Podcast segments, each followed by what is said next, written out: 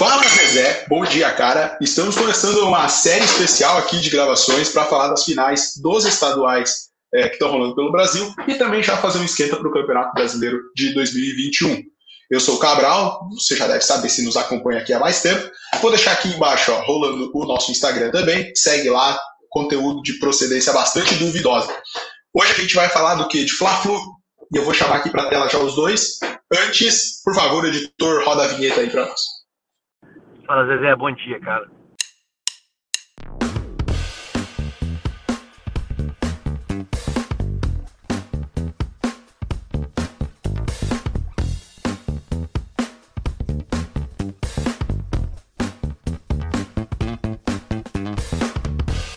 Bom, galera, a gente vai começar essa série, como eu falei, já com Fla-Flu, tá? A gente tem aqui hoje o pessoal do Arquibancada RJ.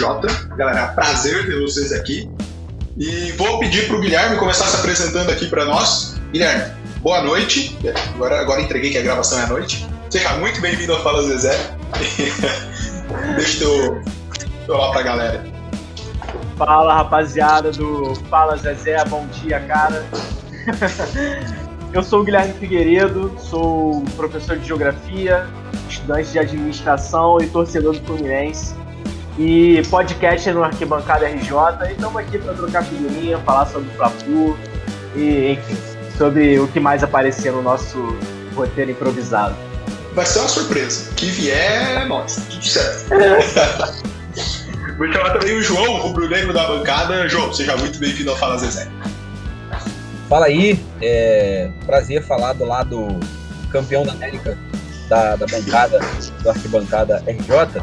Estamos é, aí também para falar de Fla-Flu, falar da sapatada que o Fluminense vai dar na final, com certeza, ninguém tira é, esse nada, título, time do Roger, nada, nem ninguém tira esse como. título do, Fluminense de Roger, Machado e companhia. Estamos aí para também trocar essa ideia. Galera, eu vou deixar aqui na descrição do vídeo as redes sociais do pessoal do Arquibancada RJ e também o link lá pro Spotify, beleza? Sigam eles aqui. A galera fala dos quatro times do Rio. Infelizmente a gente não pode ter aqui o pessoal é, que torce pro Vasco pro Botafogo, por motivos de que essa galera joga Taça Rio com todo respeito. É. Não precisa ter respeito não, irmão. Pode esculachar. é, vamos começar com o Libertadores, editor. Solta aí a tela de Libertadores pra nós. E para começar falando de Libertadores, Guilherme, a gente vai começar com pro Fluminense aí, ó, que o Flu parece incrível o azar que teve em todos os sorteios até aqui. Libertadores e Copa do Brasil. Eu digo azar porque pegou um grupo difícil, é um grupo complicado esse grupo do Fluminense, assim como na Copa do Brasil também, mas vamos focar aqui na Libertadores. Quero que tu fale aí, primeiro, desse suposto azar, que já não se viu tanto, né? E como é que o Fluminense virou, saiu de patinho feio do grupo para ser o líder dele e aí encaminhado com a classificação já? Bom, então, é... primeiramente dizer que o Fluminense, a torcida do Fluminense, né, é identificada com esse papel de azarão. Né? Então, pra gente já não é uma novidade. É... Quem, quem torce pro Fluminense está acostumado, de fato, a torcer pro mais difícil, vamos dizer assim, né, ou para um dos mais difíceis. É... Pensando nesse papel de azarão né, que, que o time adotou no azar do sorteio, de fato, é... se você parar para pensar que o clube caiu num, que o clube caiu num, num grupo com River Plate, com o Júnior Barranquilha e com o Santa Fé, que eu particularmente não conhecia tanto, né? Conhecia mais os outros dois. É, você para para pensar e pensa, pô, o Fluminense vai brigar pelo segundo lugar do grupo, né? É um clube que está sem disputar a Libertadores há oito anos, né? A última participação foi em 2013. E parece que a torcida, de uma maneira geral, quando eu falo torcida, não a torcida do Fluminense, né? Mas os rivais, a própria mídia esportiva, nesses, no decorrer desses oito anos, aprenderam a enxergar o Fluminense como um time incapaz de competir. É, e, de fato, e de é. fato, o Fluminense nos últimos oito anos não montou times competitivos, né? Aliás, para ser justo, o último time competitivo do Fluminense foi aquele de 2017, ainda com Abel Braga, é, que tinha o Pedro começando ainda, Henrique Dourado, Diego Cavalieri, alguns jogadores ainda remanescentes da era Unimed, né? aquele eu acho que tinha sido o último time competitivo do Fluminense. Não ganhou nada, mas competia, jogava, enfim, ninguém, ninguém olhava com desprezo para aquele time. O Scarpa era o, e... o meia daquele time. O Scarpa, né? Revelou o Scarpa, revelou o Pedro, o Gerson, né? Toda essa galera começando ainda no futebol. É... E aí, a gente para pensar nesse, nesse momento, né? 2016 para 2020, quatro anos, é, o Fluminense não teve times competitivos nesse meio tempo até 2020, né? 2020 eu acho que foi uma surpresa para, inclusive para a própria torcida do Fluminense, né? Porque o time conseguiu montar, o, o, clube conseguiu montar um time competitivo, um elenco competitivo, que não é assim é, o primeiro do futebol, né? Eu acho que nem o, o mais otimista dos colores pensa que o Fluminense, esse Fluminense que vem, né? Que vem se desenvolvendo do ano passado para cá seja um time assim primoroso, mas é um time de operários que sabe jogar, que sabe competir. Né? Eu acho que o Odaí montou uma boa base, o Marcão né, soube manter e soube botar a cara dele em, em muitas situações. E o Roger até aqui tem desenvolvido também, tá aproveitando da base do ano passado. Então o Fluminense é um time que, cara, é muito difícil prever o futuro, né? Dizer que, que vai ganhar alguma coisa, enfim. Mas o fato é que é um clube, um time que voltou a ser competitivo. Não, voltou muito, e eu vou até emendar essa pergunta para o João, porque pode falar do rival também, não tem problema. É, porque, porque, assim, eu não sei o quanto o Fluminense é uma surpresa estar bem, ou se, como o Guilherme falou, é uma descrença já nossa. Hoje saiu uma matéria no, no Globo Esporte, depois da vitória do Fluminense de ontem, que a manchete é assim: Fluminense joga como gigante e vence o jogo. Pô.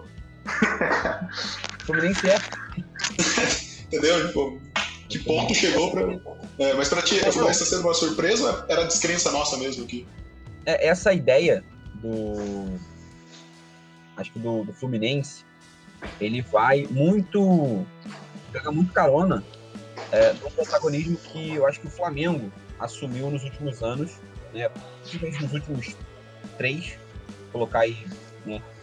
ali a partir de, de, de 18, né, já começa a história dos a história do cheirinho já começa a ficar mais forte, porque de fato já, já era um Flamengo com estrutura que não tinha ganho é, os títulos. 2019 não preciso falar. É, e 2020, mesmo com o ano não sendo ideal, ainda foi protagonista. Então o futebol do Rio de Janeiro, de maneira geral, e o Fluminense obviamente está incluído nisso, é, fica uma ideia de como se não houvesse a mínima competitividade é, quando que os confrontos não mostram isso, principalmente os confrontos contra o Fluminense. É, de fato, é, os confrontos contra o Vasco, o Vasco não ganhava, a exceção desse ano, não ganhava há seis anos, né? O Botafogo também dificilmente ganha, vem ganhando o Flamengo, mas o Fluminense não. O Fluminense, mesmo nesse período, sempre foi competitivo. Né? O Flamengo se classificou, se classificou na Sul-Americana nesse time de 2017, né? No confronto histórico, foi um confronto internacional um jogo muito apertado. Ou do Ilharão ali no final da partida. Uhum. É, e vem mostrando, o Fluminense vem, ganha o, o Flamengo. É, acho que é de fato o confronto mais, mais disputado. Então acho que passa muito por uma por um olhar não tão técnico de quem acompanha o futebol, né, a não ser a torcida do Fluminense, que olha, que vê o seu time jogar sempre, e, e que, que acha que o Fluminense está no mesmo pote que Vasco e que Botafogo, que esses de fato é, estão muito abaixo na, na, na, questão de competitividade. Né? Estão, estão mesmo. É, ficou, ficou uma distância, é, como tu falou, a distância que foi vista, é, que foi imposta, parece que assim, é, o Flamengo e os demais estão muito atrás. É, jogaram o Fluminense no mesmo bolo que hoje, infelizmente, basta Botafogo ocupam, né? Uh, apesar do Fluminense ter pego um grupo difícil, o Flamengo também não ficou muito atrás, né? Pegou um grupo razoavelmente equilibrado, com LDU, Vélez, são dois times é, tradicionais, e o La Calera. Cara, e antes do jogo contra o La Calera, eu falei para uns amigos meus no, no grupo, vezes, o Flamengo vai terminar essa primeira fase com 16 pontos. Vai perder ponto pro La Calera. Era escrito. Era escrito. E eu te pergunto, João, se esse empate último agora recente com o La Calera liga algum sinal de alerta pro Flamengo nessa Libertadores? Cara, o empate em si não. Acho que a Libertadores toda vem ligando um, um sinal de alerta, né? É, eu falei recentemente no nosso, no nosso último pós-jogo, é, eu falei que para análise, se a gente for olhar, pegar um olhar de análise, é, acho que o desempenho ele vai ser tão importante o quanto o, o resultado, né? Mas a nossa felicidade enquanto torcedor, essa vai estar ligada exclusivamente ao resultado. Se o Flamengo tomar 18 gols na primeira fase e fizer 32, para mim tá maravilhoso. Como torcedor, não tem nenhum problema. Mas quando a gente olha pro desempenho, esse desempenho, ele, ele não vou dizer que, que assusta, mas ele deixa uma pulga atrás da orelha, né? De, poxa, é, isso em uma fase mais aguda, numa, numa, sei lá, umas oitavas, umas quartas de final, o Bruno Viana faz aquilo, né? Se o Léo Pereira entrega um jogo, o Gustavo Henrique, é, ou qualquer outro jogador, se o sistema vai ser tão falho assim. Uhum. É, acho que o jogo em si não, porque o jogo em si reforça de novo as qualidades do Flamengo, que, é, que mostra que o elenco é um elenco muito mais forte do que os demais.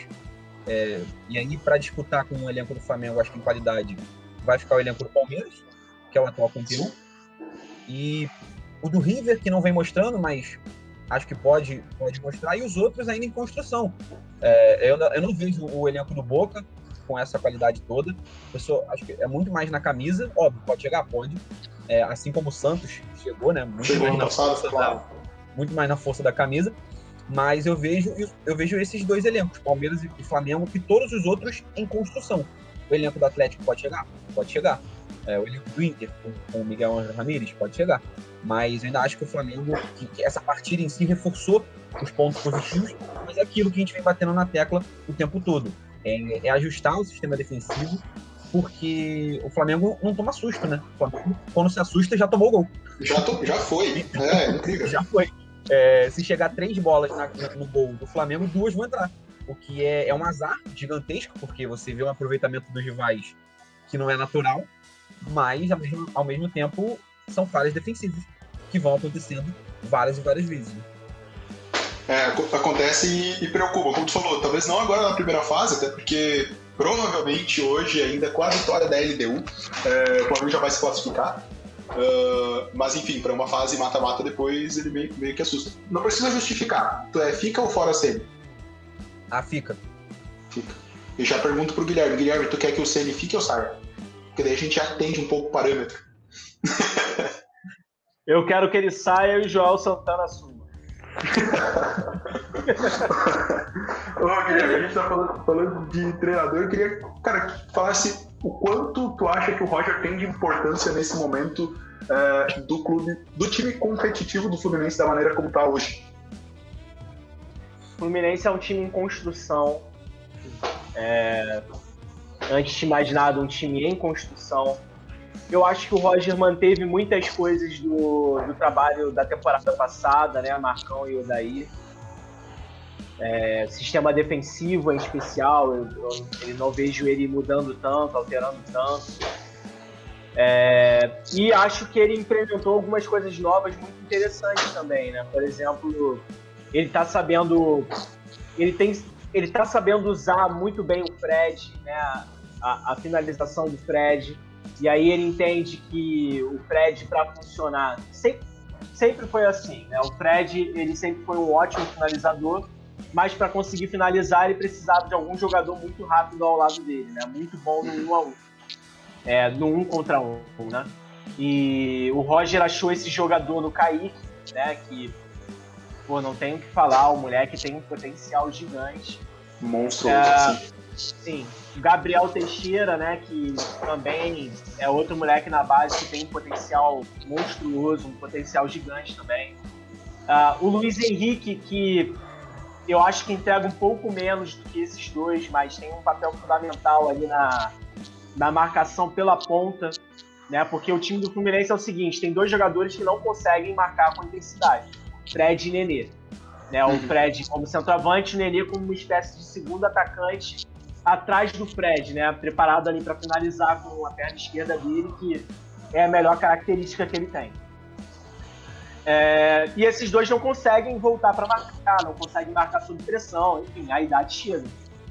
E isso exige muito dos pontas, né? Então os pontas, né, Kaique e Luiz Henrique, é, passam a ser esses responsáveis pela marcação, é, pela recomposição da marcação no meio de campo, pela marcação pressão também. Né? Isso, os volantes também têm que avançar bastante. Eu acho que às vezes Iago e Martinelli acabam sacrificados pela presença do Fred e do Nenê ao mesmo tempo no time. E assim, tem funcionado. Não dá para dizer que não tem funcionado, né? A gente olha os resultados, vê o que está acontecendo, ah, os números e fala, pô, bacana, tá funcionando. Mas especialmente o jogo de ontem, que é o jogo contra o Santa Fé aqui no Maracanã, ligou um alerta na minha cabeça. Porque o, o desempenho do time foi sofrível. A vitória foi gigante. A, a vitória foi, foi maravilhosa. É a maneira como foi construída, enfim. É, mas o desempenho entregou muito. Sim, mas o desempenho entregou muito desses pontos fracos do time. Né? Os volantes muito ficando muito cansados, porque subiu o tempo inteiro para compensar né, a não marcação do Fred e do Nenê, é, os pontos também muito apagados. É, então acho que hoje deu uma cara interessante pro time, mas esse time ainda está em construção, ainda tem coisas a se melhorar. É, e quando a gente falou ali antes sobre a parte de que é, talvez a análise de que ah, pô, o Fluminense é um azarão vem muito de uma análise não tão aprofundada do time em si, é mais tipo o falar por falar mesmo. Até porque tu, tu citou alguns jogadores aí, é, Kaique, Luiz Henrique, Martinelli, o Teixeira, o próprio Iago Felipe e o, o, o Iago né, e o Marcos Felipe são jogadores de 25 e 26 anos. E aí tem toda uma teoria de que o Fluminense é um time de, de velho, é um time de idoso. Cara, não é. Não é. Boa parte desse time é um time jovem e jogadores da base.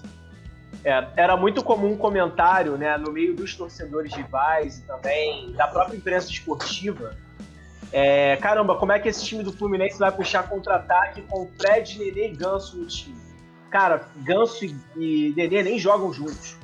Não jogam. O Ganso, é. ele, o Ganso ele foi rebaixado a terceiro reserva do time do Fluminense. Ele, ele, tá, ele tem jogado os jogos de Campeonato Carioca. Os jogos da Libertadores, acho que ele só entrou no segundo tempo em um até agora. É...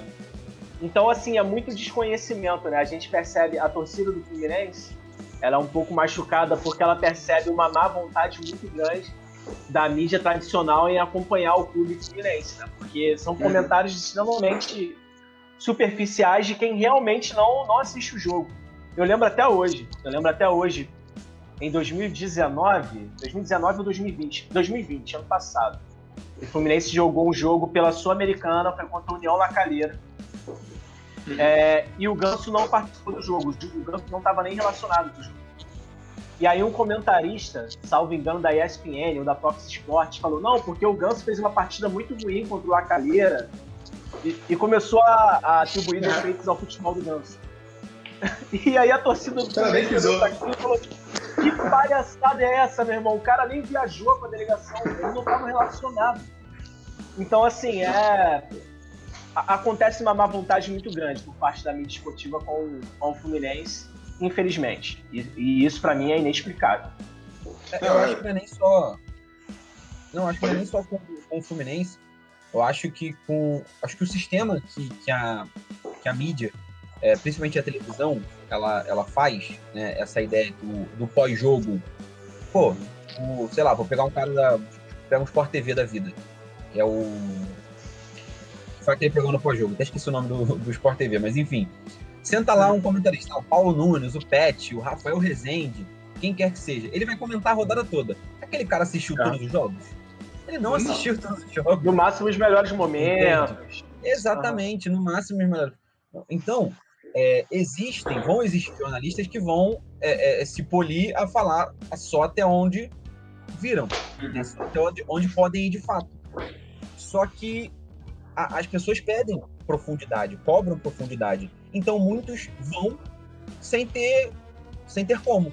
Né? E aí por isso que a gente vê, vê isso. E a gente estava até comentando em off é, isso, né? o crescimento da, dos podcasts é, da mídia independente, os jornalistas que são jornalistas torcedores vão crescendo, porque esse camarada ele vai acompanhar, ele sabe que a informação que vai vir para ele vai ser uma informação, não só uma informação de alguém que está do mesmo lado que ele, né, porque se construiu muito essa ideia é, de que o jornalista está sempre do lado oposto, isso em qualquer torcida, inclusive a do Flamengo, vive falando que a mídia odeia o Flamengo, é, além dele saber porque vai vir essa informação ou essa análise de um cara que tá do mesmo lado que o dele, ele sabe que vai ser, que vai ser de um cara que viu a partida e que tá Acompanhou, exato. acontecendo ali.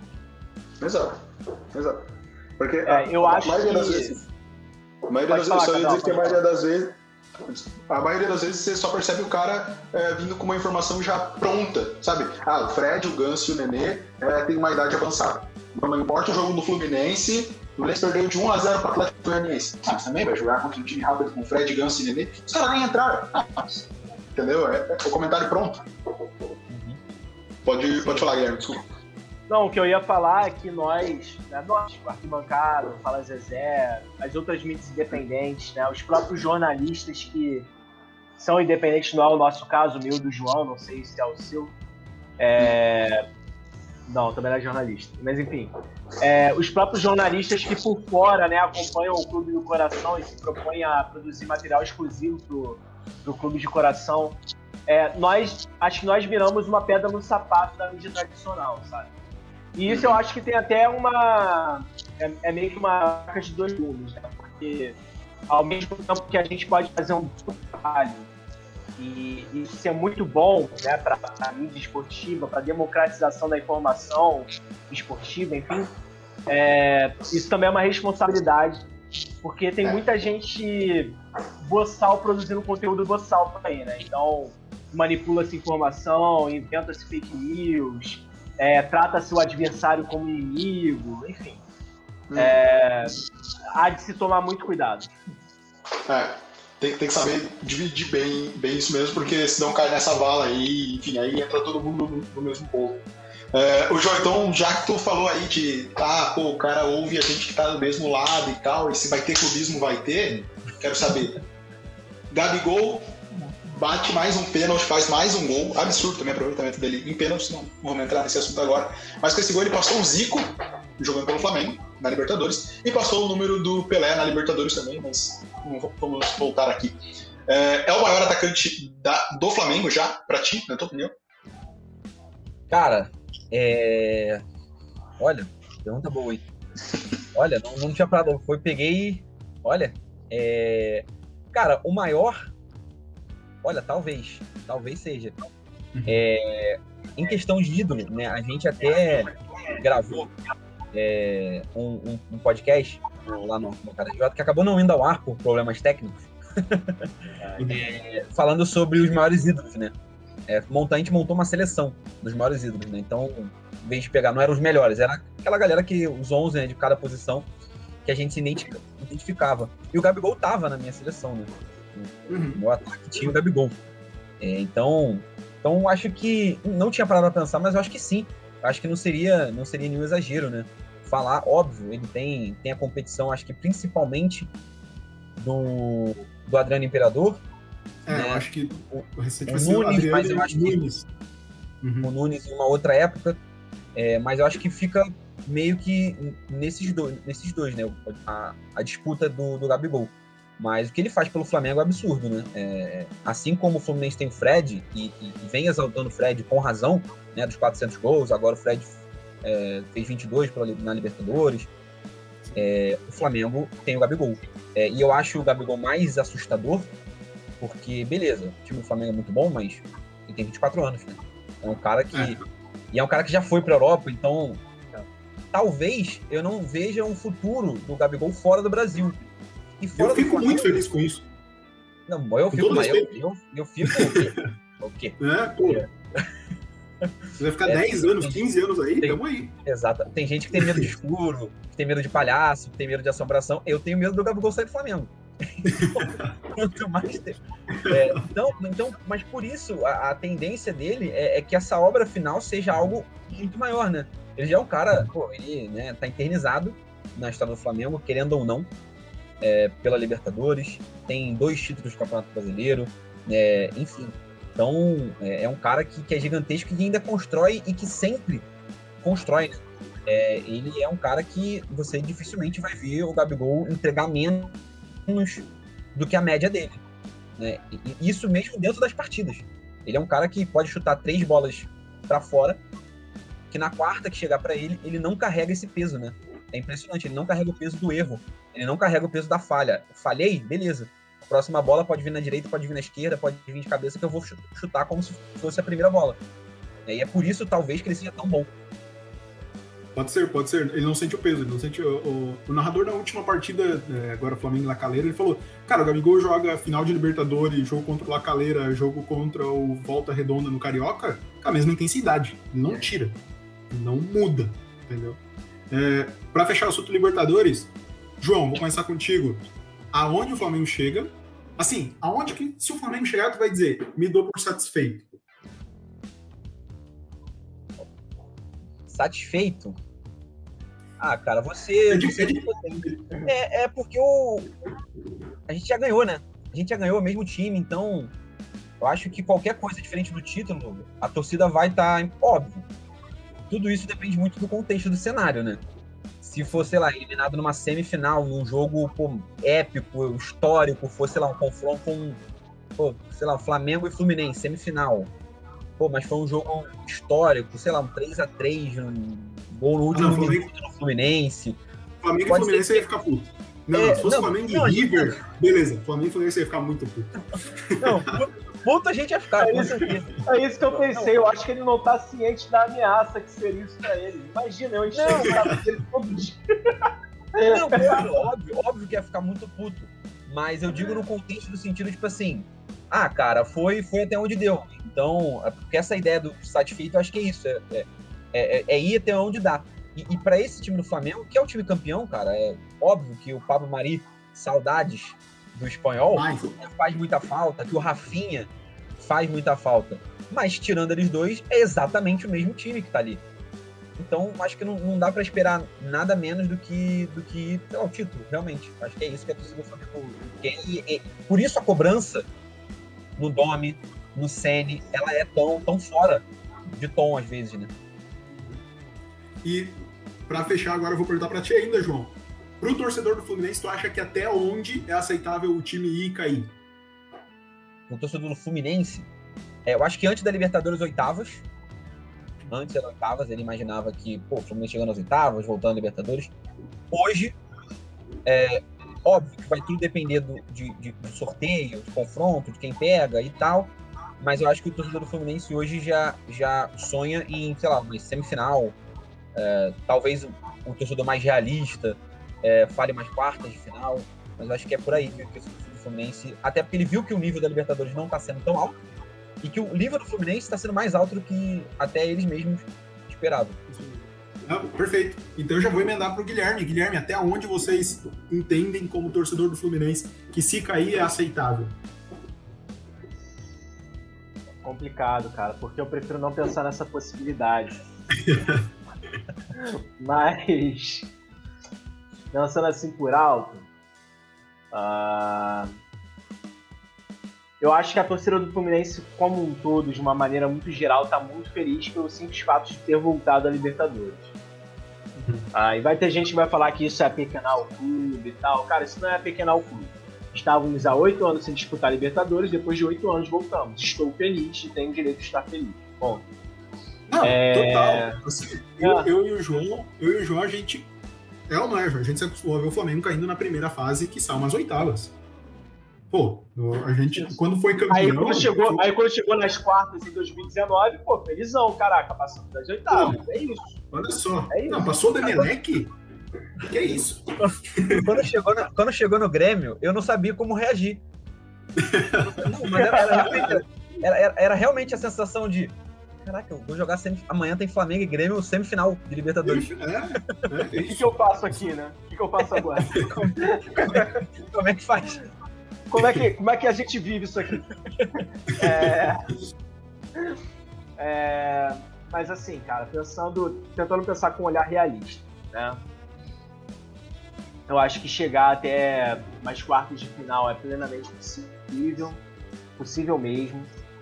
A, a Libertadores é uma competição muito competitiva, acredito eu, é mais do que necessariamente ah, numa, numa, numa organização tática, enfim, tem, tem muito uma questão de, de peso de camisa, de, do time que briga, do time que luta. enfim, o jogo de ontem do Fluminense foi um jogo típico de Libertadores, como a gente já falou aqui, né? Para mim, o Santa Fé foi melhor do que o Fluminense durante a maior parte do jogo, mas no final venceu aquele que tinha qualidades individuais maiores e, enfim, soube, soube aproveitar bem os momentos bons que teve. É, então a Libertadores é uma competição muito jogada com inteligência também, inteligência emocional mesmo, dos jogadores, do técnico. Principalmente. É. Da torcida, né, que não tá na arquibancada, não tá dentro do estádio, mas que faz uma falta enorme e que faz diferença, né? É... Então, assim, cara, eu acho que é muito possível o Fluminense chegar pelo menos umas quartas de final da Libertadores, sabe? Eu sonho com isso. Na verdade, sonhar, eu sonho com o título, né? Desde, desde, 2000, desde 2008. É de preferência contra a LDU. Na final. É isso aí. Eu quero afundar esse desgraçado. Mas. Mas. Pensando assim com um olhar realista, acho plenamente possível chegar numa, chegar numa quartas de final. Mas sonhar mesmo, sonhar, querer título, eu quero título. É o que não, vai me deixar feliz. Não, não, não tem como, né? O cara é torcedor, não pode pensar em outra coisa que não seja isso. Mas é, é, sendo realista, é, vendo de fora aqui, né? Óbvio que eu, como Flamengo, também vou dizer que pro Flamengo é o título, até porque ganhou recentemente, e como o João falou, é o mesmo time. Mas pro Flu, cara, é, é, realmente umas quartas, até imaginando que também dependendo muito do sorteio, né? A gente estava vendo hoje, é, o pessoal do Fala Zezé ali, os, os times que estão no momento se classificando em segundo. Cara, a maior, a maioria deles é pedreira, tirando o do grupo do Inter, que é aquele time always ready. Tem uhum. altitude, mas enfim. Mesmo assim, é. são 4 mil metros de altura. É, então. É. Não dá pra falar que vai ser fácil. Não dá pra falar que vai ser fácil. Eu, eu vou esperar eles jogarem aqui contra o Inter pra tirar uma conclusão deles. Uhum. É isso. Mas, galera, então a gente passou pela Liberta, passamos pelos dois times. E agora, a partir de domingo, tem o que? A final do Carioca. Então eu vou pedir, editor, solta aí na tela a final do Carioca para nós e vamos entrar no assunto do estadual. Final do Carioca, não é domingo, aliás, sábado, sábado à noite, teremos a primeira partida entre Flamengo e Fluminense. Eu quero começar com uma pergunta fácil. São 67 títulos em campo, hein? Toda aqui a apuração. É, quem é o favorito para Tigre para esse jogo? Para mim, para mim, cara, cara, eu sou muito momento, considerando tudo, eu... né? Tipo o time e o momento. Vai, vai parecer covardia da minha parte, mas eu vou falar e vocês vão entender. Ano passado, eu acho que havia uma diferença muito clara e muito grande entre os dois times, né? Entre Flamengo e Fluminense. O Flamengo tinha acabado de ganhar a Libertadores, tinha acabado de ganhar o Brasileirão. É, e o Fluminense estava no momento de. Se hoje está no momento de construção, naquele momento no ano passado, mais ainda. Mais ainda. É... Hoje, hoje eu acho que essa diferença ela ainda é real, né? O time do Flamengo analisando elenco, analisando peça por peça, enfim, talvez ainda seja é, superior ao Fluminense, mas eu acho que o Fluminense subiu um pouco a escada, sabe? Está mais próximo. Uhum.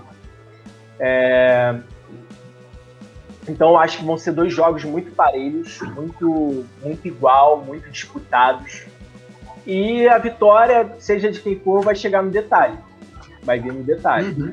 É um vacilo de um zagueiro do Flamengo que a bola vai sobrar para o Fred, ele vai guardar é um momento de iluminação do Gabigol, que ele vai chutar e, enfim, um chute de fora da área do Arrascaeta, uma bola parada do Nenê, é, um pênalti, enfim. Eu, eu acho que vai ser uma, uma final de Carioca é, decidida no detalhe. Eu não acho que vai ser uh, dois jogos onde a gente vai ter um time dominando plenamente e o outro é, só esperando para ver o que acontece, sabe? Eu acho que duas propostas de jogo vão ser diferentes, né? O Flamengo provavelmente vai chegar com a posse de bola, o Fluminense sem, mas ainda assim apostando no contra-ataque, apostando na velocidade do Kaique, Gabriel Teixeira, Casares, enfim. É, vai, vai ser um time, vai, vai ser um time, olha só, vai ser, vão ser dois jogos bem disputados. A minha expectativa é essa. Ah, como é que o Fluminense vai chegar no contra-ataque com Fred, Ganso e. Não, brincadeira. Não vou fazer isso. Explique essa, Deus. É, acabou de falar, acabou de falar sendo contra isso, mas beleza. ô, ô, João, tu acha que o momento do Flu pode eu vou concordar com o Guilherme em dizer que serão dois jogos parelhos. O Flu, sim, sobe a escada do ano passado para cá. É, como o Flamengo talvez tenha dado um passo para trás nessa, nessa, escada aí e tá voltando novamente, pelos últimos jogos que a gente acompanha. Então acho que esse peso que, dessa crescente do Fluminense, principalmente com jogos na Libertadores, é, pode ser um fator decisivo aí, de repente levar o título pro lado das Laranjeiras lá. Eu espero que não, né? Mas. É, tomara que não. Mas, mas acho que pode, cara. Acho que pode sim, porque é, o jogo, o jogo, a parte mental conta muito. É, Flamengo, a, a, ano passado a gente viu isso, né? Enquanto aquele, aquela troca, né, Dome e Senna, aquele período, finalzinho do Dome, a entrada do Senna, foi um período conturbado para o Flamengo, eliminações, saída do, da Libertadores, saída da Copa do Brasil, é, tomando um chocolate do São Paulo, é, e como aquilo destabilizou parte do, do time, né? E, o Fluminense vive exatamente o contrário. Eu só discordo com vocês na, na, na, ideia de que talvez o Flamengo tenha caído né, do degrau. Eu acho que o momento, do, enquanto clube, eu acho que caiu, obviamente, porque naquele momento, enquanto clube, o Flamengo tinha acabado de ser da Libertadores. Né? Então, de fato. Mas quando a gente volta e, e revê o contexto, cara, era um contexto de volta, da, volta do futebol, né? É, da paralisação, é, por mais que o Flamengo tenha sido um dos clubes que voltou antes, né, até forçou a barra para voltar, voltar antes e tudo mais, é, ainda, eram, ainda eram jogadores com três, quatro meses de paralisação. É, Sem Gabigol. Já era, já era, talvez, o, Jorge Jesus muito mais pensando no, no Benfica do que Nossa. no Flamengo. É, então eu não sei se o Flamengo, se o Flamengo enquanto time tá abaixo não. Eu tenho certeza que o Fluminense tá acima. Isso eu acho que, que, é, que é certeza. Mas eu não vejo o Flamengo, o Flamengo abaixo é, do que o Flamengo do, do, ano passado, não. não. O Flamengo é dentro daquele contexto. Né? É sempre importante dizer. É óbvio que quando você olha para aqueles 11 iniciais, né, que são os 11 iniciais da Libertadores, falar isso parece um absurdo. Mas quando você analisa o contexto, eu acho que ou estão, no mínimo, no mesmo nível. Pode ser, pode ser. É, eu falei muito, muito por conta dos 11, assim, sabe? É, como a gente falou antes ali, saída de. Desculpa. Pablo Maria e Rafinha é, para entrada de Isla e quem quer que seja a dupla de, de zaga do, do Ilharão. Ah, inclusive, sem Rodrigo Caio também, o Ilharão, né? É, dá, dá, dá, dá, até para considerar que o Rodrigo Caio já é uma, um desfalque, né? Pela quantidade de jogos que. É, então, Alves também. É, de, reza a lenda que volta ele e o Gerson. Vamos ver aí como vai ser. Uh, ô, João, eu já vou perguntar para os dois, né? Mas o, o Carioca é importante para os dois times? Para os dois times, esse título vai ter um peso igual? Cara, a importância do Carioca ele vale mais no final da temporada do que agora. Por quê? É, Fluminense ganhando, ótimo, maravilhoso, voltou a conquistar um título. E aí, ainda mais contra o Flamengo. É, é aquela coisa, né, quando você ganha é, os títulos do Flamengo com aquela camisa aqui atrás, essa camisa é a do tricampeonato do Gol do Pet. É, não foi importante só por ser um tricampeonato, por ser um gol do Pet no finalzinho. Foi porque naquela época era o Flamengo Davi contra o Golias é, Vasco da Gama, que era o Vasco gigantesco, né? campeão de tudo naquele momento. E é mais ou menos a mesma coisa. Por mais que a gente tenha falado, é óbvio, o Fluminense não tá tão embaixo quanto o Vasco Botafogo no momento, mas ainda assim tá abaixo. Então você ganhar o seu rival, com o seu rival sendo notadamente um time melhor, isso é maravilhoso. Então acho que o Fluminense vai ter um peso maior. E pro Flamengo, por que, que eu falo do final da temporada? Porque se o Flamengo ganhar mais um brasileiro, sei lá, for campeão da Copa do Brasil, ganhar mais um título importante, é, tanto faz o Carioca. Mas se não ganhar nada, pô, ganhou um título. Carioca, ganhou a Supercopa. É. Né? Então, por isso que eu acho que vai ser mais importante pro Flamengo lá na frente, pode ser que seja mais importante, do que pro Fluminense. Pro Fluminense eu acho que a importância dele tá agora pra foto do Diego Ribas no final do ano com a mão assim com as taças, aquilo vale muito. É, dá, dá, volume, né? É, claro. Guilherme, tu concorda com o João nisso? Concordo, concordo. Eu acho que o Fluminense vem desde 2012, né? Sem ganhar.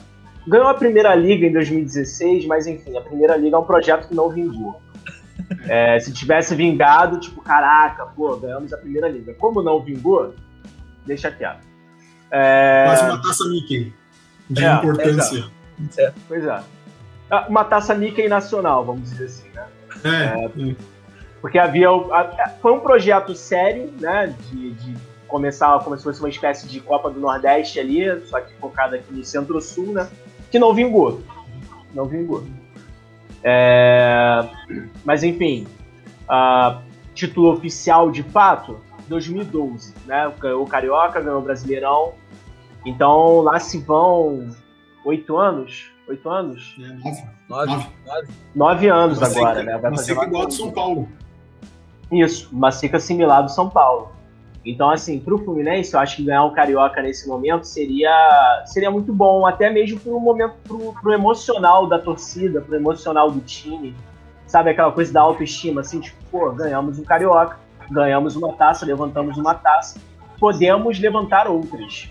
Né? Porque eu acho que pra torcida teria esse gostinho assim de, poxa, que bom, ganhamos um, um título, mas a gente não pode se contentar só com esse campeonato carioca, não. Pô. Eu quero Copa do Brasil, eu quero Brasileirão, eu quero Sul-Americano, eu quero Libertadores, eu quero o que vier. Então, eu acho que teria esse gostinho, sabe? Tipo, poxa, que legal, ganhamos. Ganhamos no Fla-Flu, né? O que é sempre muito bom. É, mas, vamos lá, queremos mais. Justo. Bem justo. Ô, ô, João, te pergunto, pra essa final do Carioca, tu ia de Mateuzinho ou Isla? Ah, Mateuzinho. Mateuzinho. Eu não, eu não acho o Isla tão ruim quanto falam. Apesar de ter joga, tá jogando mal, realmente. Mas. Mateuzinho. Momento. O Isla vem muito mal. E, Guilherme, pra ti, mantém o time que jogou quarta-feira agora na Libertadores? Faria alguma alteração? Cara, é, na verdade, eu, eu vou responder a sua pergunta sem responder. Eu não teria jogado com esse time, ou não teria usado alguns jogadores desse time que eu usei, que foram usados na Libertadores e provavelmente vão ser usados na final do Carioca, no jogo anterior do Campeonato Carioca, na semifinal contra o. A Caraca, eu portuguesa. esqueci contra a portuguesa, obrigado. Por algum momento me bateu um branco. Contra a portuguesa da ilha. É, Porque, enfim, eu acho que a dupla de volante ficou muito cansada. E eu tô realmente com medo de alguém se machucar. Mas como é uma final, eu iria com a força máxima sim. É, se for para poupar, eu pouparia Iago Felipe, Martinelli, a zaga eu manteria, os laterais eu manteria. Ah, de repente ensaiaria uma substituição, é, colocar, tirar o Nenê, botar o Nenê no banco para pôr o Casares de titular, né, fazer essa experiência é, como, como o Casares se comportaria jogando, começando o jogo, iniciando o jogo. De repente botaria o Fred no, entraria com o Fred no segundo tempo só e escalaria ou Bobadilha ou ou Abel Hernandes de como como titulares. Enfim, é, se a intenção for poupar alguns titulares, eu iria nos mais velhos, né? Pouparia os mais velhos e mas não escalaria um time completamente reserva. Iria, iria com um misto, entende? Porque é uma final e, cara, eu quero ganhar. Na boa, eu quero ganhar o Carioca. É, é que, assim, o Carioca ele não é importante. Todo ano, assim, ah, pô, não, o Carioca não é importante. Agora, nessa final, claro que ele é importante. Não adianta. Eu, eu quero ganhar o Carioca. Eu quero que o Flamengo ganhe o Carioca. Não Já tem. que a gente chegou nessa É. porcaria dessa final, é pra ganhar. Pra ganhar, claro. Eu até ia te Hum, perguntar, cara, você que é um, você que é um torcedor de fora do Rio de Janeiro, né? Como é pra você o Campeonato Carioca? Porque, por exemplo, eu moro no Rio, o João mora em São Gonçalo. Pra gente tem um peso assim, meio. Como é que eu posso dizer? Rola um peso um pouco Jornalista. saudosista. É, um, um pouco saudosista, assim, de ver o clube do. Pô, eu, eu moro em Olaria, né? Então ver de repente o clube do meu bairro disputando, né, disputando um jogo, enfim. É, pra você que é de fora do Rio, cara, como é que é isso? Cara, assim, eu, eu acompanho o Carioca normalmente, vamos lá, os jogos do Flamengo. Ponto. Uhum. Tá? E aí, na fase mais final, obviamente, é, os jogos contra, contra os outros times. No estadual é natural que eu assista mais o daqui. Justamente por isso também. Eu torço pro Flamengo, mas tem time da cidade aqui, o Joinville, né? É, então eu acompanho o Jack. Acompanho o Jack durante o Campeonato Catarinense, é, justamente por isso. Mas essa questão de. Um, até porque o Jack, ultimamente, pô, tá, tá difícil a situação. Mas, enfim, é o momento de ver jogar, entendeu? E depois o Joinville tem a Série D. Ah, enfim. Então é o momento aqui que, que joga, vai jogar contra Criciúma, vai enfim. Então, normalmente o estadual, como falou, tem mais essa sensação de saudosismo e de bairrismo de querer assistir quem tá aqui. Né? Mais, mais para esse momento. E acompanho, cara, e por incrível que possa parecer, eu gosto de acompanhar o estadual se o time em questão não tá usando o time principal. Porque aí eu quero ver quem tá surgindo, alguém tipo, diferente. Foi muito maneiro assistir o Flamengo no começo e, e, depois ele também. A mesma coisa com o Fluminense. O próprio Vasco também colocou bastante, bastante jovens no começo desse ano. O Palmeiras está sendo maneiro de acompanhar no Paulista, mesmo se classificando aí perrengue. É, só porque acho... é diferente, entendeu? Não, só acho ruim que, que essa que isso não seja uma escolha, né? Que seja uh, uma forçação de barra, né? Por exemplo, os campeonatos estaduais no Nordeste, né? Estão é, é, falidos, né? Porque, por exemplo, o Bahia joga no mesmo dia. O Bahia, no mesmo dia da final da Copa do Nordeste, jogou pelo estadual. É o que é um absurdo, é uma coisa que você não dá pra entender.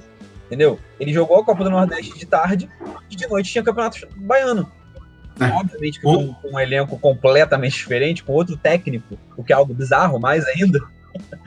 Mas, mas é, o ruim é isso, né? Que não é uma escolha. Não é que, ah, não, o Fluminense escolheu é, usar o, o Carioca para ver o time de transição, que o Fluminense tem. Ou o Flamengo, vamos usar é, os garotos do Ninho pra. pra... Não, é.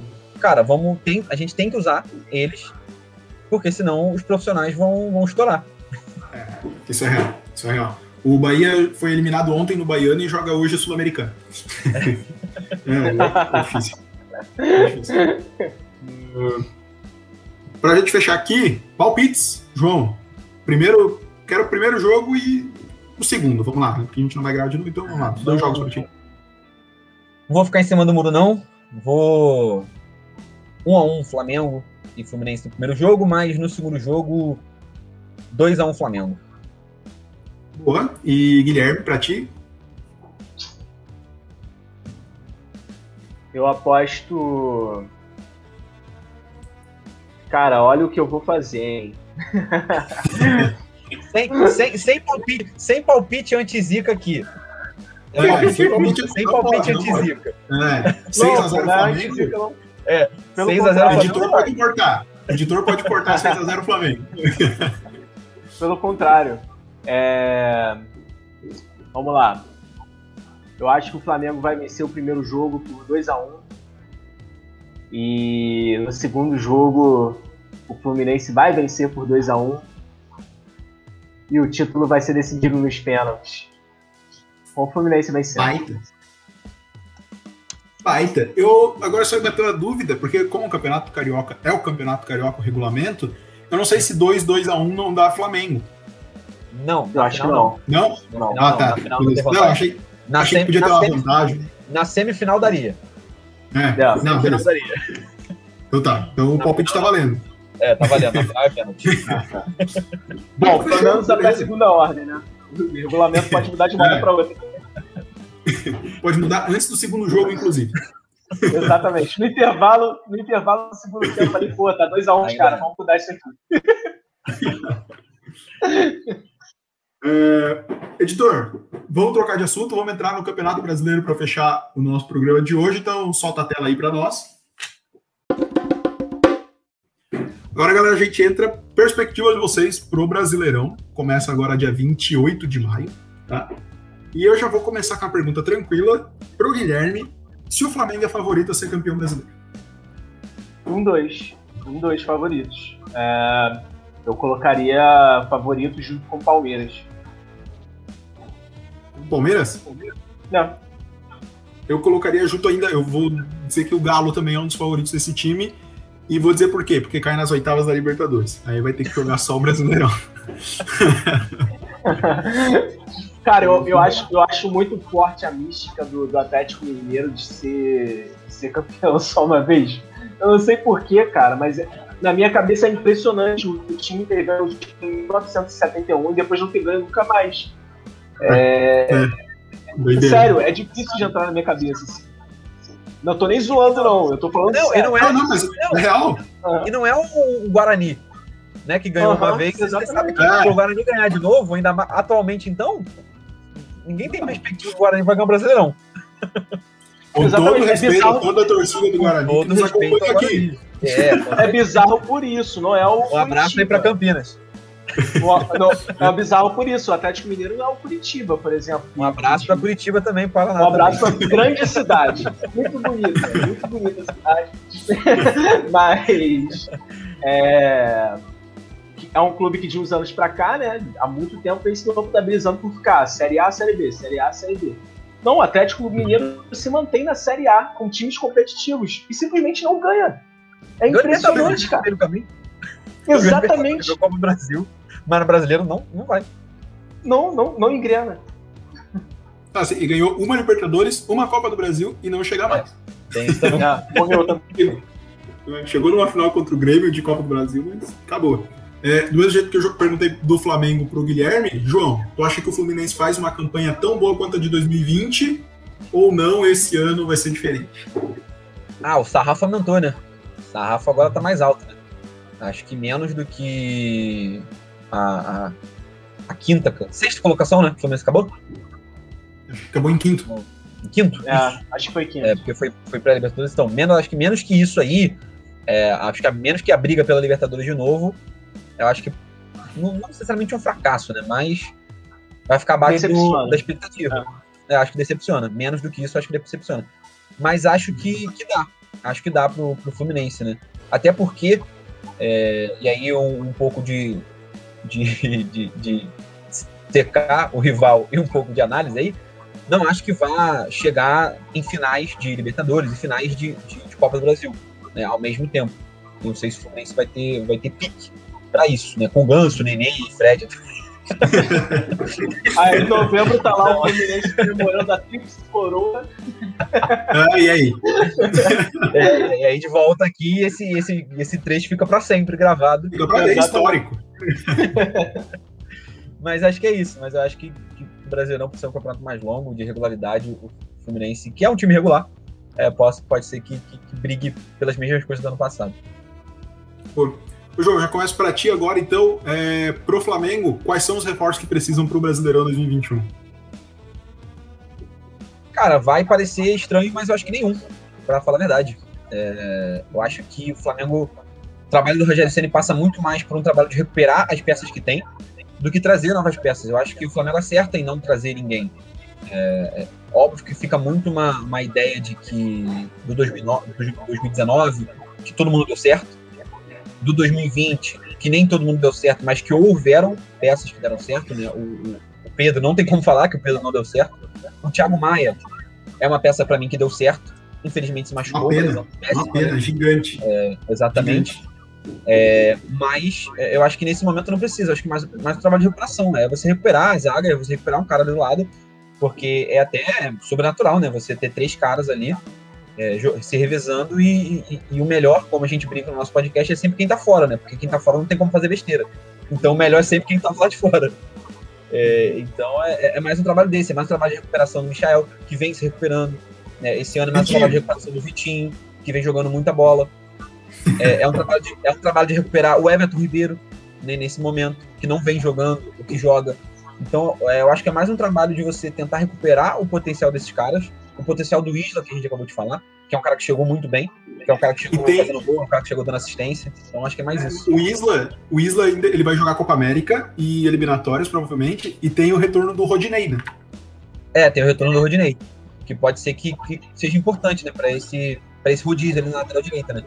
É, talvez, você falou de Copa América agora, né, de eliminatórias também, inclusive amanhã tem, no dia que a gente tá gravando, né, amanhã tem, tem convocação do Brasil, é, pode ser que, que um meia é, faça um- talvez uma falta ali, né, por conta da Rascaeta tudo mais, mas eu acho que, que não, seria necessário uma contratação. É, talvez o Diego ali, enfim, acho que encontrando peças dentro do próprio elenco, acho que o Flamengo não, não, não necessita. Seria bom se viesse, porque melhoraria o time, mas acho que não precisa de ninguém chegando, não. É, talvez mesmo com a, com a saída do, do Arrascaeta, volte o Thiago Maia, dá pra adiantar o Gerson ou o Diego, enfim. O Guilherme, pra ti, cara. Peraí que chegou um motoqueiro maneiro aqui agora, beleza? É, As peças do Fluminense, o que precisa aí pra fazer um bom campeonato brasileiro sólido, tranquilo? Bom, reforços. A lateral Ah, esquerda, lateral esquerda, né? Porque eu sempre brinco no nosso podcast, é, quando o Egídio tá jogando, o melhor lateral do esquerdo do elenco é o Danilo Barcelos. Danilo. Quando o Danilo Barcelos joga, parece que o melhor lateral esquerdo do, do elenco é o, é o Egídio. Daí eles ficam alternando ali é, no meu ódio eterno a eles dentro de campo, né? Fora de campo. Mas. É, então, assim, eu ficaria muito feliz se o Fluminense contratasse um lateral esquerdo. Eu acho que seria muito interessante o clube contratar é, um volante de mais mobilidade também, principalmente pensando na reserva. É, o Wellington tem me agradado quando ele entra, enfim, mas eu não, eu não sinto ele tão móvel assim. Eu gostaria de um volante, de volante com mais mobilidade, até para substituir uma eventual falta do Calegari, do Calegari não, do Martinelli. Eu vi confusão. Martinelli. É. é. Bom, vamos pensar. Acredito a, a, nível de reforço só isso, né? Mas eu fico feliz, por exemplo, com a recuperação de alguns jogadores, né? O Caio Paulista, por exemplo. Eu estava conversando isso com o João outro dia. É, o Caio Paulista é um meme, né? No meio do segundo enfim. É, porque é um jogador ruim, mas é um jogador ruim que tem evoluído, né? E não é um jogador. O fato dele ser, digamos, vou, não vou usar a palavra ruim novamente, limitado, não quer dizer que ele não tenha nada a oferecer. É, então, assim, eu acho que é, é, é um tempo bom para o Roger aprender a usar as peças que ele tem no elenco, entender quem é quem, né? Mesmo esses jogadores um pouco mais limitados, como Caio Paulista, Igor Julião, é, David Braz, os dois laterais é, esquerdos.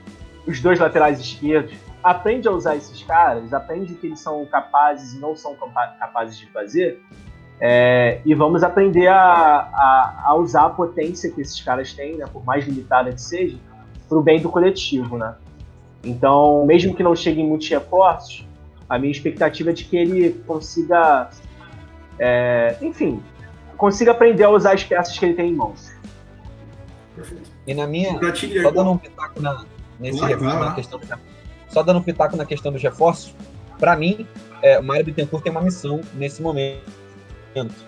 Que é a missão de, pelo menos, dar um telefonema pro Marcelo. O contrato do Marcelo acaba esse ano, no meio do ano no Real Madrid, e ele provavelmente não vai renovar. Ele reserva no Real Madrid, já tem 33 anos. Pelo menos um telefonema o Mário Bittencourt vai ter que dar pro Marcelo. Também acho. Também acho. Eu... Tem que, eu também. Cara, total. Opa! E aí, como é que você tá? O que, você tá pensando da sua vida? Como é que é as coisas aí? Mas vamos conversar aqui. Já, já, ouviu, já ouviu falar da iniciativa Vovôs de Xerém na final da Libertadores? Precisamos de mais um. Já pensou puxar contra-ataque com, Mar... com um ganso? É, com um ganso Neném. Marcelo, Ganso, Neném e Fred funcionando contra-ataque. Que maravilha. Falta aqui para fechar, tá? Quais são os jogadores? Um, um só. Guilherme, um jogador que o Fluminense não pode perder no ano. Perder de jeito nenhum? De jeito nenhum. Hum. Cara, o meu coração diz Fred. É, mas eu não vou falar Fred porque eu acho ele uma resposta muito óbvia. Né? O Fred a gente perderia não para outro clube, né? mas por uma lesão, de repente. Então, Senhor Deus, por favor, guarde o corpo maravilhoso daquele homem. Mas, é, falando, dando uma resposta não tão óbvia assim, o Kaique. O Kaique eu acho que é um jogador que tem, tem, tem entregado muito uh, ao Fluminense. Pô, é incrível como o moleque tem muito recurso. Né? Fazia tempo que não aparecia um jogador com tanto recurso assim no, no futebol brasileiro, sabe? Muito forte no um contra um, e tudo isso só com 17 anos, né, cara? Impressionante.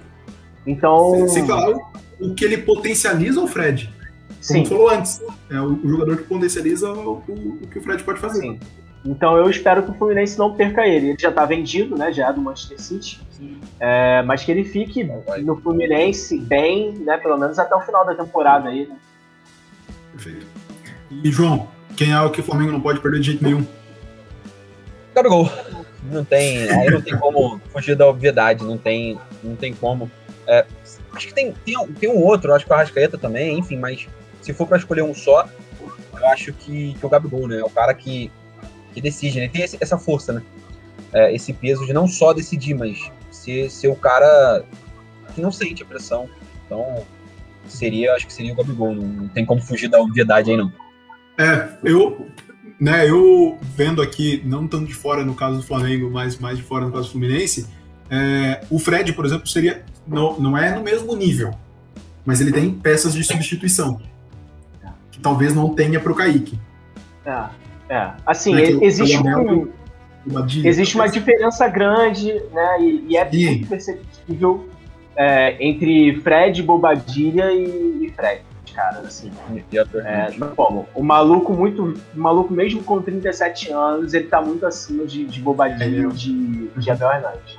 O time perde muito quando ele sai. Mas, é, de fato, né, ele tem quem, quem tenha. Quem o substitua alguns degraus abaixo, né, uns 5 degraus abaixo da escada ali. É, agora, o Kaique, cara, nem isso. Quer dizer, tem o Gabriel Teixeira, né? Mas.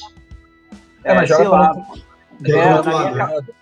Na minha cabeça, o, o, o legal, né, o Fluminense ideal, assim, é Gabriel Teixeira e Kaique juntos, né? Então, sei lá, não seria legal perder o Kaique. De jeito nenhum. E aí, pensando, pensando pro, pro Flamengo, também é a mesma coisa. Talvez o Gabigol tenha essa peça de substituição. Talvez não, né? Pô, o Pedro tá, tá aí justamente é, nisso também. É. Mas e, no, e, no caso acho- do, e no caso do Gabigol, do Pedro, a diferença é bem pequena. Talvez não É. pelo símbolo, talvez não pelo que representa pro Flamengo, mas qualidade de jogador, a diferença é. É, pra, mim, pra mim, o jogador que não tem substituto no Flamengo hoje é o Arrascaeta.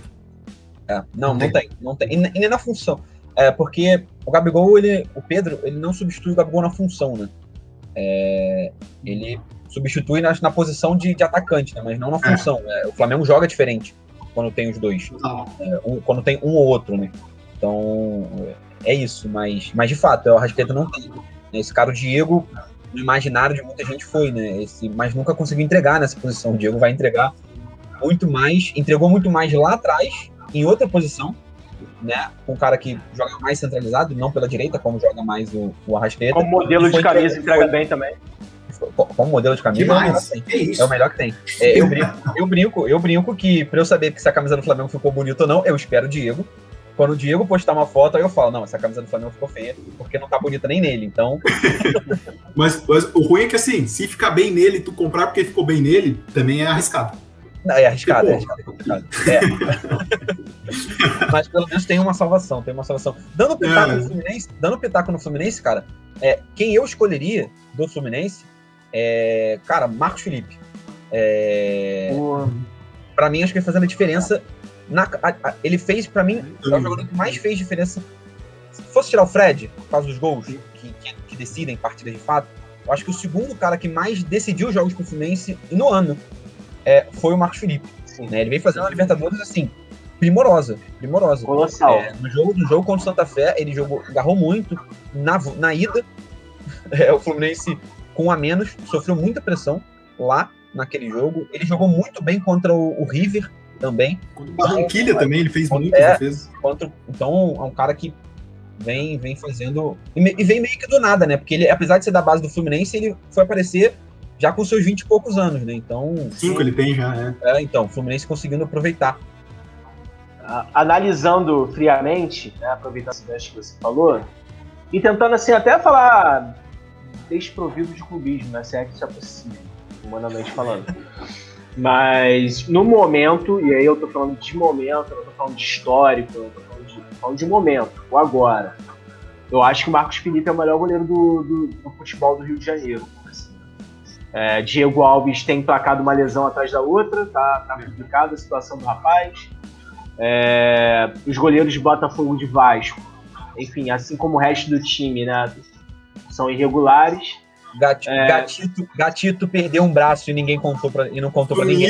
É. Ninguém, ninguém sabe, ninguém sabe onde o gatinho tá. Ele, perde, ele, perde, ele perdeu um braço, tenho certeza. Tá Fugou de profissão, de profissão, certeza. né? Total. Paulo Guedes, o que, que você fez com o gatito? A vaga de emprego dele. É, então, assim, analisando o momento, cara, acho que Marcos Felipe é, é o melhor goleiro do Rio de Janeiro. E tem tudo pra crescer. Eu acho que ele tem um potencial de crescimento gigante. Pode ser. Pode ser. Eu não vou, não vou dizer que não pelo clubismo, porque eu acho o Diego Alves um monstro, mas é como tu falou, ele não tá jogando. É, uhum. é, tá, tá, estilo Rodrigo Caio. Uh, e para fechar aqui, então, última pergunta. Vocês sentem falta dos outros dois rivais da Série A? Não, não. É, eu sou. É, eu tenho uma relação óbvia. É, cara, eu tenho sentido mais falta deles agora com o nosso podcast do que sendo do que o lado torcedor, para ser muito sincero, né?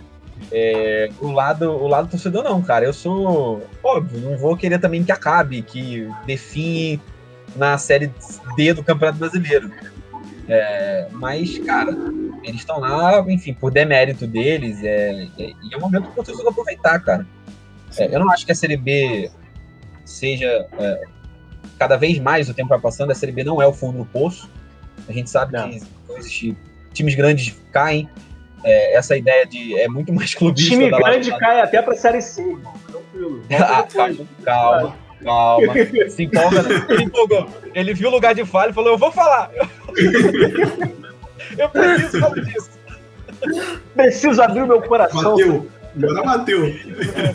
Mas a gente vê que times grandes caem para a Série B e que a Série B não é o fundo do poço. O Inter caiu, voltou brigando pro título brasileiro logo na temporada seguinte. O Corinthians caiu e foi campeão mundial. É, o Galo caiu campeão da Libertadores depois. É, enfim, Acho que. Palmeiras?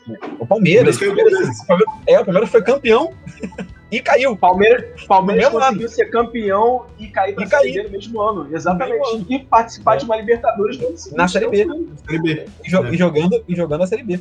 Né? Então. Não, cara, então não, não vou dizer que sinto falta, não. É, acho que é, é um momento para zoar. É um momento para se divertir, para brincar, enquanto torcedor. Mas aquilo que eu falei, enquanto produtor de conteúdo, e querendo ou não, a gente precisa do hype da galera, é, por exemplo, a situação do Botafogo no final do ano passado foi angustiante. É, a gente brincava que, cara, era difícil tirar conteúdo do Botafogo, né? Porque era, era, o Botafogo já tinha caído na 28 Ficava rodada. muito repetitivo. Ficava muito é, repetitivo. 10 rodadas de, de antecedência que o Botafogo caiu e, e, você ficava se repetindo aquilo, né? Enquanto, no, no, na pior das hipóteses, o Vasco ainda gerou conteúdo pra gente é, o campeonato todo. Né? O Vasco foi cair na 37 é, matematicamente foi na última, mas se garantiu mesmo na 37 rodada. Então ainda tinha torcida do Vasco acompanha, fica apreensiva, quer saber quem vai jogar. É, Botafogo não. É, não dava para dizer assim, ah, pô, pode, pode tirar 12 gols no último jogo. Ainda é um conteúdo que gera. Ainda era. É, ainda era uma zoeira, né?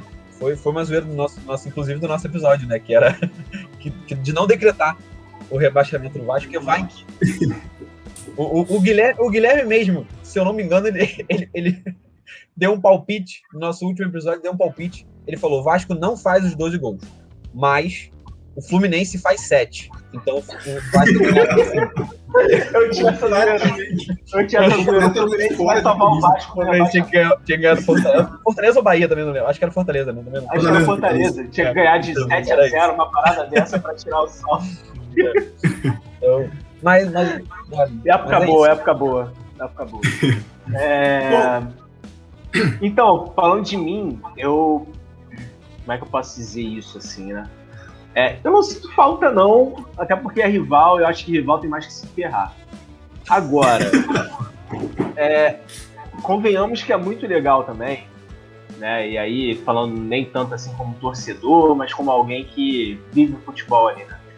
É muito legal quando, quando, sei lá, quando o Fluminense e Botafogo se enfrentam e eles estão em par de igualdade, assim, e você não sabe. Pô, eu lembro que nos anos, na década passada, né, 2012, 2010 ali, mano, era incrível ver o Fred enfrentando o Jefferson. É, era, era um evento do ano, assim, né? Porque eram dois ícones, né, de, de dois clubes rivais e tal, se enfrentando. E, pô, e, e, tinha uma disputa entre a torcida do Fluminense e a torcida do Botafogo para saber quem era o melhor goleiro, se era o Cavalieri, se era o Jefferson e tal. É, e argumentos convincentes de ambos os lados. Eu, eu confesso que eu sinto um pouco de falta disso, sabe? É, mas que se lasque também. é, acho que enquanto, enquanto eu quero que passe frio e fome. Não quero que passe frio e fome. De resto. não quero que morra também, não, mas se passar frio, fica aí. Tem... Mas é, é, o, que o, Guilherme, o que o Guilherme falou tá certo, né? Como, como clubista que nós somos, é, enquanto torcedor dos nossos clubes, a gente não sente falta. Mas acho que quanto é, amante do, do, do, futebol, né, que nós dois também somos, né, a gente gosta bastante do, do futebol, é, apesar dos nossos clubes, né, eu gosto de futebol, apesar do Flamengo. O Flamengo vai é, gostar mais ainda. Mas eu, particularmente, gosto de futebol, apesar do Flamengo. É, então, e por, por esse lado, é, é, tem um lado ruim. Né? Talvez seja bom esse momento do, do, pro torcedor do Flamengo e torcedor do Fluminense estarem na Série A, verem os dois rivais na Série B, para zoar no bar, mas talvez seja mais legal se, sei lá, os quatro tivessem muito bem e você ganha um título em cima deles. Talvez aí seria mais legal ainda, né? Então, por exemplo, tem, tem razão também. O Campeonato Carioca desse ano foi extremamente, como é que eu posso dizer? Foi chato, né? Mais chato do que costuma ser, pelo menos para mim. E quando começou, eu lembro que eu falei, cara, a final vai ser Fla-Flu. Vai ser um Fla-Flu. Pronto. E, e, é isso. É, foi o óbvio, assim, porque não tinha como ser outra coisa, cara. É, tá, a diferença tá muito grande. Tá muito grande. A torcida, Isso... do Flamengo, a torcida do Flamengo sentiu, a torcida do Flamengo sentiu mais a derrota pro Vasco, mais pela quebra do tabu em si, do que pela derrota. É, foi isso mesmo. Foi, quebra, foi, isso mesmo. Foi, a quebra do, foi a quebra do tabu que falou, poxa, nossa, caraca, tanto tempo, desde 2016. Pô, podia ficar mais tempo, mas a derrota em si não, não, não machuca. Até porque tem uma grande chance agora deles ficarem pelo menos um ano sem perder pra gente, porque a gente não se enfrenta mais. Galera. Vocês vão, ter, vocês vão ter que aturar Vascaíno em 2022 falando. Oh, cala a boca aí que o seu clube tá, hum. tá, não ganha do meu há dois anos, hein? Tá desde 2020 é, sem ganhar do É verdade. verdade. Mas se, se, bem que pelo Brasileirão o jogo foi em 21. É. Eu já peguei Vascaíno no pulo nessa. é, galera, uma hora e doze agora aí de gravação.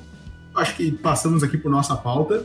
Quero agradecer demais, demais mesmo a presença de vocês. Vou deixar agora o espaço aí para vocês chamarem a galera para ouvir o Arquibancada e deixar suas palavras finais aí para a galera que nos acompanha. Guilherme, começa contigo.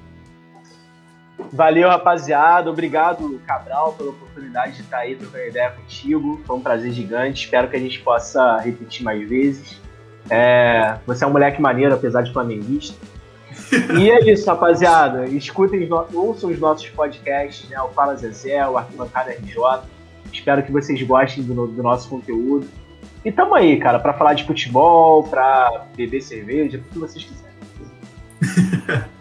justo, mais que justo. João, deixa aí teu, é teu recado. É, agradecer o convite é, por mim, pela gente. A gente ficava mais tempo, horas e horas aqui falando de futebol. É, fácil. É, muito. É muito bom falar do nosso time, falar de futebol.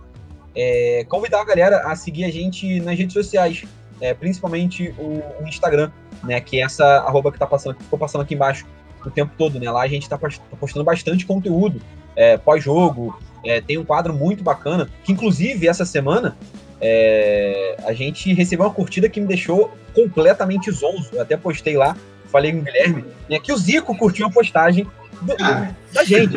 É, eu fiquei, quando, eu, quando chegou a notificação, eu falei, não, que isso, calma aí. Deixa eu olhar isso aqui. falei, não, porque uma vez a gente fez uma postagem, o Washington Coração Valente curtiu. Pô, maneiro. Uhum. Aí depois o Túlio Maravilha curtiu. Falei, pô, maneiro. O Túlio Maravilha que boa, gente. É, o Túlio Maravilha que boa, gente, tem isso também. Ele copiou o conteúdo sem dar o crédito. Postou, postou na página pessoal dele e não deu crédito. Tirou print, tirou print da nossa página. Cortou a, o nome. Cortou, cortou, a logo, que fica no canto, e postou. e postou uma, uma montagem que a gente fez. Mas beleza, é um desgraçado, né, cara? Eu não precisava disso. Né? serviu, serviu pra gente ter história. É, que é o a gente, esse quadro é muito bacana porque a gente, tá, a gente relembra é, jogos históricos. A gente pega um jogo histórico, faz uma montagem bacana lá, e aí fica essa coisa é, saudosista, né? Que é sempre um jogo que, que. Até agora todos os jogos foram jogos de título, né? Então tem esse conteúdo, tem os pós-jogos que a gente sempre faz, a gente está sempre fazendo enquete, conversando com vocês lá pelos stories. Então, segue a gente lá que vai ser. E, e ouçam a gente na, na, nas plataformas aí de streaming da sua preferência. Isso aí. Galera, muito obrigado novamente pela presença de vocês. Pessoal, vai estar aqui novamente na descrição as redes sociais da galera do Arquibancada RJ. Vão lá, sigam, o conteúdo é maneiro. Eu acompanho os jogos para sempre e eu acompanho também aí a, a curtida, a curtida da, da, galera. Eu, nesse post do Túlio, eu vi que ele comentou, se eu não me engano, até no post de vocês. E aí depois vai lá e usa. Oh, beleza, né? Ele disse que tem gols também. Ganhou, ganhou história, ganhou. Serviu pra gente contar essa história aqui, ó. É um desgraçado, né? Mas tudo bem. Galera, muito obrigado a todos que nos acompanharam aqui. Aqui também vai estar todas as redes sociais do Fala Zezé. Sigam-nos lá e é isso aí. Um abraço, editor. Pode subir os créditos aí que acabou o programa. Valeu, pessoal. Até mais.